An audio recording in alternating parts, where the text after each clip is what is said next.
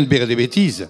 Trois et, et les arrières. Alors, euh, ça, c'est Pascal qui aurait dû faire la présentation. Alors, je vais le faire.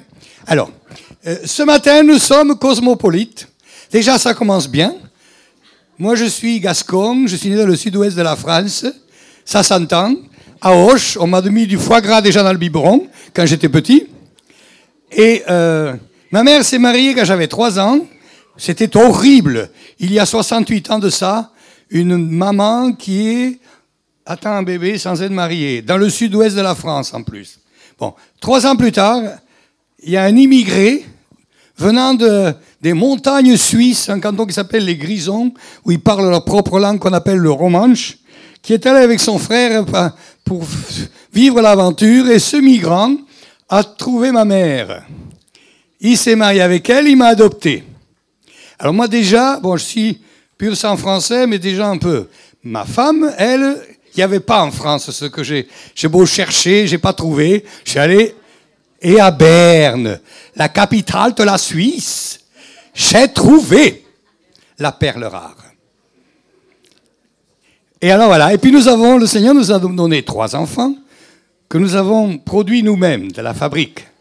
Mais ça s'est pas arrêté là. Nous avons aussi, euh, le Seigneur a conduit les choses, et nous avons euh, Samuel Edwige. Vous voulez vous lever, Samuel Edwige, qu'on vous voit? Voilà. Alors, Samuel avait 10 ans, je crois, hein? 9. Et Edwige, 10 et 9, quand leur maman est partie pour emportée par justement un cancer. Et ensuite, ben pour, je vais vous pas vous raconter toute l'histoire. Ça a fini par un placement par le juge des enfants du tribunal de Dieppe, un placement qu'on appelle chez Tierny de confiance. Pour un pasteur, c'est pas trop mal, n'est-ce pas? Placement chez Tierny de conscience.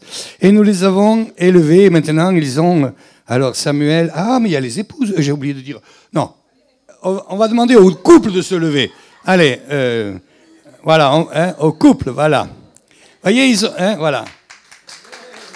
Alors, Samuel et Laetitia ont bien travaillé pour que je sois grand-père aussi, hein, par adoption, six enfants. Et Cyril et, Edwige, pour l'instant, n'en sont qu'à trois. Hein. Mais, mais j'ai encore une autre fille qui est encore un peu spéciale, Solange et Jean-Luc, vous pouvez vous lever aussi. Voilà. Alors, Solange était, Solange était pupille de la nation. Euh, et puis, euh, merci. Et puis, euh, elle a été chez nous comme une grande sœur. Pour, c'est pour ça, pour, pour Pascal, Michael et Timothée, ces personnes que je vous ai présentées sont leurs frères et sœurs. Voilà. Et puis mes fils, alors eux, ils ont aussi continué le mélange de, de nations. Hein oui. Ah oui, il y a Sébrine. Sébrine, c'est encore spécial. Hein euh... elle est où? Ouais, Sébrine, c'est encore un autre chapitre. Hein Mais elle est aussi comme notre fille. Hein enfin, je ne sais pas si on peut dire ça comme ça. Elle fait partie de la famille, voilà. Elle est tata, voilà. Ce que je voulais dire, Pascal va chercher en Amérique du Sud. Bon, elle, elle était, le Seigneur a été bon, il lui a d'abord amené en France. Hein Michael va la chercher en Ukraine. Alors lui, Michael, il, brouille encore toutes les cartes. Le père de, cette fille est un étudiant de Mauritanie qui est venu à Kiev faire des études. Pendant ses études, il s'est trouvé une dame de compagnie. Et quand il est reparti, une belle Ukrainienne. Euh, de, hein, et puis quand il est reparti, il a laissé maman et la petite avec les grands-parents euh, qui étaient des chrétiens du temps de l'Union soviétique. Donc, et alors Timothée, lui, il voulait quelque chose made in USA. Hein voilà. Et voilà. Ça, c'est aujourd'hui un petit peu notre belle famille. Alors, du, du coup, avec tout ça, je suis huit fois grand-père par mes trois fils, mais avec les autres, 18 fois grand-père.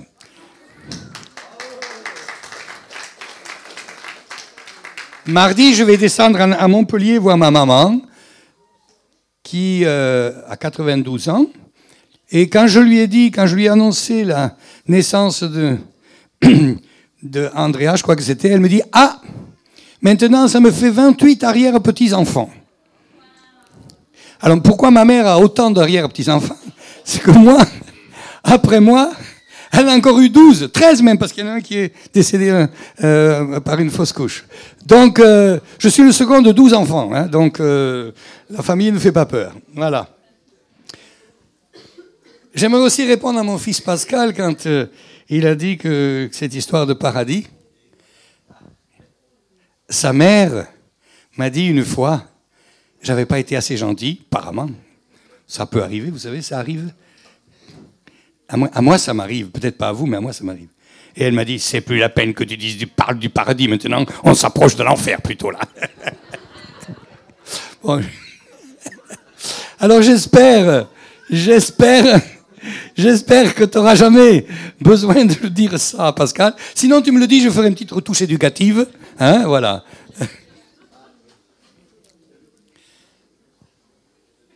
Nous sommes dans la joie malgré les épreuves. J'aimerais aussi donner un petit témoignage avant de parler, avant d'amener le message. Il ne faut pas que je m'oublie quand même. Nous avons en ce moment euh, chez nous un couple euh, de Suisse. Daniel et Catherine Schiess, ils s'appellent. Peut-être que tu les connais. Non. Parce qu'on est envahi par les Suisses dans la famille. Euh, dans ce couple, ce garçon a été ordonné pasteur il y a huit ans. Quelques mois après son ordination, un cancer du foie. Les médecins, il va se faire traiter, les médecins lui disent, monsieur, préparez-vous, nous allons vous donner une chimio qui ne va que retarder votre décès, mais ce cancer ne guérit pas. Il avait à ce moment-là 28 ans, peut-être quelque chose comme ça. Et euh, il a fait la chimio, il a tout fait, on a beaucoup prié. Il y a 4 ans, il a arrêté tout traitement et le Seigneur, et il est en bonne santé. Alors il est venu en France, il est venu pour deux mois chez nous. C'est bien, on va le faire travailler un petit peu dans l'église, parce qu'il va prendre une église euh, après. D'abord, il était pasteur dans cette région de Suisse, près de Lucerne, magnifique endroit de la Suisse euh, centrale, Stanz. Hein voilà. Et euh, je dis ça pour Nicole parce que, alors Nicole, moi je connais bien son grand-père. Hein C'était un homme avec, il est toujours, enfin, il est toujours, euh, hein, alors, il, avait un magnifique, un beau ministère de délivrance d'ailleurs. Et Dieu l'a beaucoup béni là-dedans. Puis ta maman, on la connaît bien, hein nous étions amis de noces de, de, ton oncle et puis de Judith. Alors donc, voilà. Le Seigneur a permis que cet homme continue à servir le Seigneur. Il va, servir, il va aller dans une ville qui s'appelle Bienne, pas loin, de la, pas loin de la capitale Berne, où euh, on parle deux langues dans la même ville. Même les noms des rues sont écrits en allemand et en français. Donc, donc il voulait améliorer son français. Seulement pour dire, il faut tout attendre du Seigneur. Et nous voulons continuer à attendre que le Seigneur, parce que le Seigneur est tout puissant. Nous avons un Dieu bon. Alors ce matin, mon message, c'est justement sur un message de guérison que nous trouvons dans l'évangile de Marc au chapitre 2. Dans ma carte de lecture biblique de la Fédération protestante, j'aime bien lire ça tous les jours. Nous avons commencé avec l'évangile de Marc, et il y a quelque chose qui est très fort, moi qui m'a frappé de nouveau en, en lisant l'évangile de Marc. Dans le début de l'évangile de Marc, Jésus commence son ministère, pas chez les païens, parmi son peuple. Les juifs qui connaissaient la Torah, qui adoraient, dans le temple. Et nous voyons que les premières expériences qu'il fait, c'est guérison. Il guérissait des malades et chassait des démons.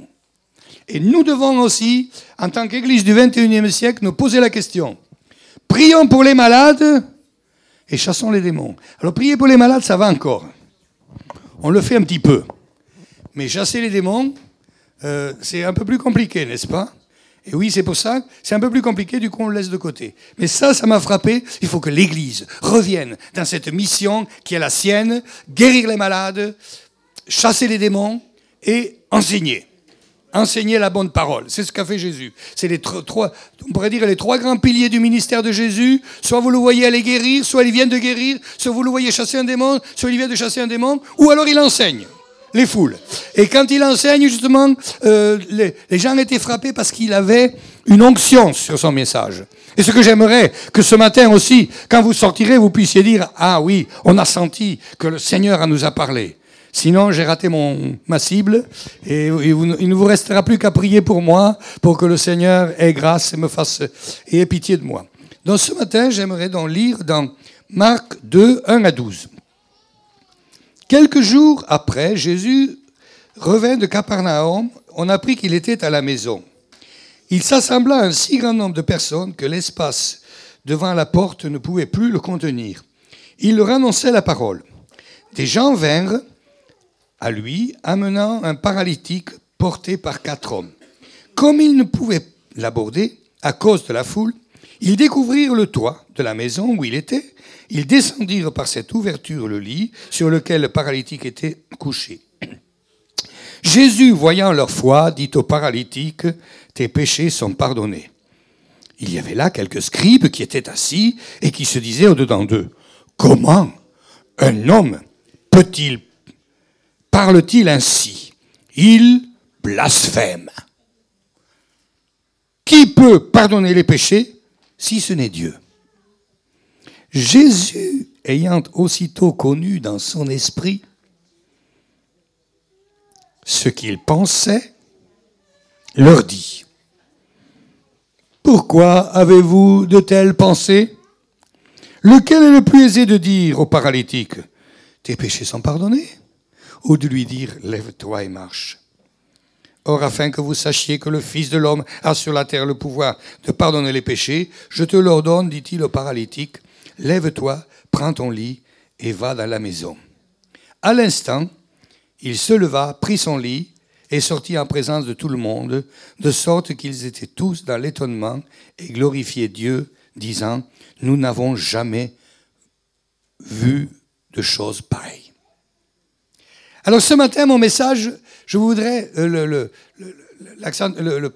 le, donner sur cet aspect qui, qui est un, un, aspect très important, me semble-t-il, et qui est peut-être un des plus grands problèmes que nous avons, c'est la difficulté d'accéder à Jésus pour ses amis et pour ce paralytique. La situation de notre vie fait que parfois, nous avons de la peine à accéder à Jésus il y a des choses qui nous empêchent d'accéder à Jésus. Et donc ce matin, j'aimerais que nous voyions ensemble, est-ce que nous avons vraiment accédé à Jésus? Est-ce que nous, avons, nous sommes vraiment de ceux qui, sommes, qui peuvent faire l'expérience qu'a fait cet homme? Et cet homme a fait deux expériences. La première, c'est être pardonné de ses péchés, qui pour Jésus semble être le plus important. Et la deuxième, la guérison. Alors, comme nous sommes aujourd'hui dans une, il y, a, une présentation d'enfants, mon point de départ pour euh, ce message, c'est euh, justement cette parole qui nous, que nous avons l'habitude de citer lorsque nous parlons de la présentation. Je vais lire le passage qui est, qui est d'ailleurs reporté dans, plus, dans les trois évangiles, mais je vais le lire dans Marc 10. On lui amena les petits enfants afin qu'ils les touchent. Les disciples reprirent ceux qui les amenaient. Jésus, voyant cela, fut indigné et leur dit, Laissez venir à moi les petits enfants, ne les empêchez pas, car le royaume de Dieu est pour ceux qui leur ressemblent. Je vous le dis en vérité, quiconque ne, recevra pas le royaume de Dieu comme un petit enfant n'y entrera point. Ici encore, cette notion que Jésus ici mentionne dans ce passage, c'est Comment recevoir Jésus Comment accéder à la puissance de Jésus? Nous venons de passer les fêtes de Noël et nous avons lu tous les passages. Il y a une caractéristique dans tous les passages, dans tous les récits de Noël qui ne sont pas flatteurs pour les chefs religieux d'il y a 2000 ans et qui malheureusement peut-être nous ont aujourd'hui un petit peu le même écho. Si vous regardez, l'annonce de la venue de Jésus a été faite à tout le monde, sauf au premier qui aurait dû le recevoir. Comment se fait-il que Dieu n'est pas révélé dans le Saint-Temple auprès des grands prêtres, des sacrificateurs et des, scribes et des pharisiens, ceux qui défendaient la Torah et qui, qui l'enseignaient, qui étaient dedans? Eh bien, ce n'est pas à eux que Jésus a été annoncé. On l'annonce d'abord à des bergers. Vous savez, les bergers, c'était un peu la profession mal aimée il y a 2000 ans ils savaient pas, ils gardaient pas toujours très bien leurs moutons, alors ils mangeaient des fois dans la propriété du voisin et ils gâchaient des, récoltes. Alors donc, on les aimait pas trop. Puis ils n'étaient pas très lettrés non plus, les bergers. C'est ceux qu'on mettait là-bas. le Seigneur décide d'annoncer la venue de Jésus à ces gens-là. Puis, nous avons un deuxième épisode, ce qu'on appelle les rois mages. Je ne sais pas s'ils étaient rois, mais en tout cas, ils étaient mages. Ce sont des citoyens de l'Iran. Aujourd'hui, on sait à peu près, qui ont mis d'ailleurs au moins six mois pour arriver à, à, à, Bethléem, enfin, Bethléem où, Jésus était. D'ailleurs, on, voit le, on le voit bien quand vous lisez l'histoire des mages, parfois on voit les images des rois qui sont dans la crèche et qui amènent des cadeaux. Ça, c'est un mélange de tout. Bon, c'est bon pour les peintres, les artistes, mais les bergers ont trouvé Jésus dans la crèche, mais les mages les ont trouvés dans une maison, si vous lisez bien. Donc, entre-temps, la, situation matérielle de Marie et de Joseph s'était probablement améliorée. Et là encore, nous voyons l'accès à la révélation n'est pas donné à ceux qui auraient dû être les premiers. Et ici, nous voyons dans ces deux passages que je viens de vous lire concernant l'évangile de Marc, ce paralytique ou les enfants. Alors ici, pour les enfants, ce sont les disciples qui jugent inutile que les parents amènent leurs enfants à être bénis. C'est un comble. Les disciples jugent ça inutile. J'espère qu'ici, à choisi le roi, le conseil des responsables, le pasteur et sa femme et les autres ne vont pas juger inutile que les enfants viennent. Où est-ce qu'ils gênent, les enfants? Oui, ils gênent. Mon petit Hayden, oh, c'est dommage, je pourrais vous faire voir une cassette euh, dans le vieux système. On va essayer de le mettre. Timothée, vous, euh, on, fait une photo, on, regarde ce film, on croit qu'on, vient de le faire, on croit que c'est Hayden. Et pareil, il, y a une scène où il va pour prendre un micro et puis euh, on va le chercher pour qu'il arrête. Il y reva. Il y reva. Et puis après, finalement, on a une, comme pour Hayden, une méthode énergique et hop, il pleure. Voilà. Et ainsi, voilà, les enfants peuvent gêner. Mais c'est le comble. Jésus, il nous est dit, Jésus a été contrarié.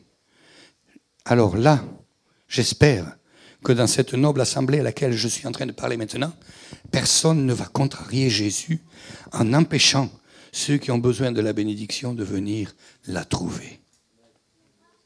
On retrouve la même chose dans Marc. Beaucoup de monde vient vers Jésus. Alléluia, c'est le revival.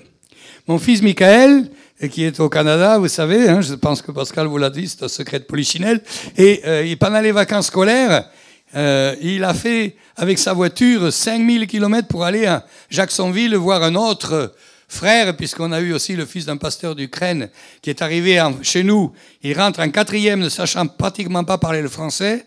Et six ans plus tard, il a son bac avec mention, ce que n'ont même pas réussi mes fils. Si, Timothée, je crois, non? T'as eu mention, toi? Ah oui. Oh.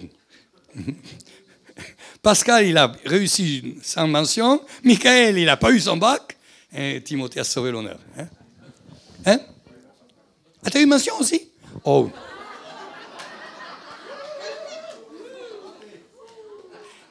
Raté. C'est vrai. Ah bah, alors là, on va pas parler de Samuel Edwige. Non, non, non, non, non. Et donc, ici, nous voyons Jésus est là.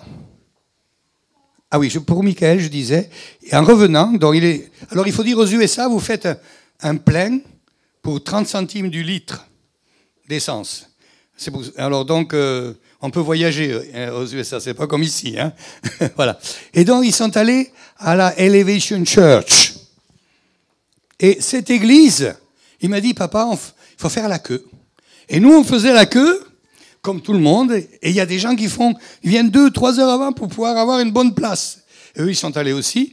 Puis comme les enfants ont fait les... Mes petits-enfants, ils ont fait un peu comme leur grand-père, pas seulement comme leur père. Il y a quelqu'un hein, qui a entendu que c'était des Français. Et du coup, un des responsables dit, vous venez de la France? Oui, oui, on vient de la France. Alors bon, alors du coup, il les a pris et il les a fait passer euh, devant tout le monde par une autre, par une, entrée VIP, et puis ils ont pu être dans la salle. Là, j'aimerais, je vous souhaite que le dimanche matin, il y ait la queue. Quand à Diable, là où je suis maintenant, on est en train de rebâtir parce que l'église est passée par une grosse crise. Il fut un temps, il y avait des gens debout derrière. Ça va revenir. Alléluia. Mais là, donc, euh, c'est ce qui est arrivé ici. Euh, la foule est venue écouter Jésus. Et qui empêche le malheureux, malade, d'approcher de Jésus? Les chrétiens qui sont venus écouter la prédication. Et ainsi, alors maintenant je vais vous piquer un petit peu, attention, vous risquez d'être celle ou celui qui empêche quelqu'un de recevoir la bénédiction. Les disciples empêche, ça contrarie Jésus. Et ici, Jésus ne voit rien. Enfin, il le voit peut-être, mais il sait ce qui va se passer. Et là encore, empêché, non pas par les païens, non pas par la persécution, mais par ceux qui sont venus vers Jésus. Dans l'évangile de Jean, nous lisons aussi il est, au commencement était la parole, la parole était avec Dieu, la parole était Dieu. Nous savons que c'est Jésus. Il est venu chez les siens et les siens ne l'ont pas reçu. Lorsque l'on regarde ces passages, on voit que recevoir la révélation du Seigneur ne coule pas de source. On peut être auprès de Jésus, à l'écoute de Jésus, et empêcher le meilleur de se passer. Je me rappelle quand j'étais jeune pasteur en, Suisse, il y a un, pasteur allemand qui avait dit une fois, avec des bonnes choses, on peut empêcher les meilleures. Et je me rappelle cette phrase parce que je me suis dit, c'est exactement ce qu'on pourrait dire de notre Église. Avec des bonnes choses, on a des bonnes idées sur ce que l'Église devrait être et on empêche les meilleures. Et ce matin, chers frères et sœurs, ce qui m'importe, c'est que nous puissions nous approcher de Jésus, mais aussi vérifier est-ce que moi, dans mon, témoignage, dans ma vie de chrétien, est-ce que je suis quelqu'un qui ouvre la porte ou bien est-ce que je suis quelqu'un qui empêche l'approche? Et puis, on voit la deuxième chose, les amis de ce paralytique ne se sont pas découragés. Moi, je crois que l'Église du XXIe siècle aujourd'hui est dans un état de découragement. Nous avons beaucoup de raisons pour être découragés. Nous sentons, c'est malheureux de devoir entendre tous ces témoignages de, grandes expériences du Seigneur qui se passent en Chine, en Iran, en Afrique, en, en Asie, partout, et puis chez nous, on les compte au compte-gouttes. Et en région parisienne, parce qu'il y a une grande population de migrants, merci Seigneur pour les étrangers qui sont là, qui nous amènent ce feu. Puis après, vous allez dans la province, alors les églises pâlissent, elles deviennent de plus en plus pâles. Ma femme m'a dit d'ailleurs, j'étais en Côte d'Ivoire, et euh, j'ai envoyé une photo sur Facebook, et j'étais entouré de tous les pasteurs et tous les élèves de cette école biblique. Et elle me dit, tu fais tâche, Francis tu fais une tache blanche? Hein? Heureusement que nous les avons, ces frères qui viennent mettre le fait. quand nous allons en province, de plus en plus, on sait. On sait tout. Et je vais vous dire, ce qui m'a frappé cet été, nous avons fait une évangélisation, nous sommes allés dans la rue piétonne de Dieppe, et nous avons parlé un petit peu avec euh, toutes sortes de gens, des jeunes et des vieux. Et j'ai remarqué quelque chose. Et peut-être qu'il faut que l'Église réfléchisse à cette chose pour l'avenir de l'évangélisation. Aujourd'hui, c'est acquis pour le quidam français moyen, Dieu n'existe pas. Les religions, c'est pour faire la guerre. Suivez mon regard, regardez ce qui se passe. Ça, c'est clair. L'éducation nationale a réussi son coup. Et puis, on commence à parler et on voit chez la majorité de ces gens pour qui l'homme descend du singe, le bing bang, etc., on voit dans leur cœur une angoisse par rapport à l'avenir et un sens de la vie qui n'existe pas. Et moi, je me suis dit, maintenant, je vais, quand je vais évangéliser, je ne vais plus essayer de démontrer que Dieu existe. Je vais essayer de témoigner, et ça, il faudrait que l'Église puisse témoigner, témoigner du bienfait que j'ai depuis que je connais Jésus. Oui, je suis toujours un pécheur. Oui, j'ai toujours besoin de la grâce du Seigneur. Heureusement que vous ne savez pas tout sur moi, sinon vous vous, diriez, oh là là, oh là là, euh, il faut mettre quelqu'un derrière ce micro. Vous auriez raison d'ailleurs. Mais l'Église a un message d'espérance à donner aujourd'hui. Ici, ceux qui aiment Jésus empêchent la bénédiction de Jésus de bénir. Et alors les disciples, ils se sont dit, on va passer... Alors là, on n'a pas fait tout ce chemin pour rien. Il y a certainement une solution. Et je vais vous dire, chers frères et sœurs, dans la vie de notre Église, avec nos joies, nos peines, avec nos, nos craintes, avec nos, nos, échecs et tout cela, il y a une solution divine qui va conduire vers le réveil. Qui croit ici que le réveil va encore venir Je vais vous dire, nous n'avons pas le choix lorsque nous lisons quelques textes. Vous savez, vous avez, à Pentecôte, nous lisons tous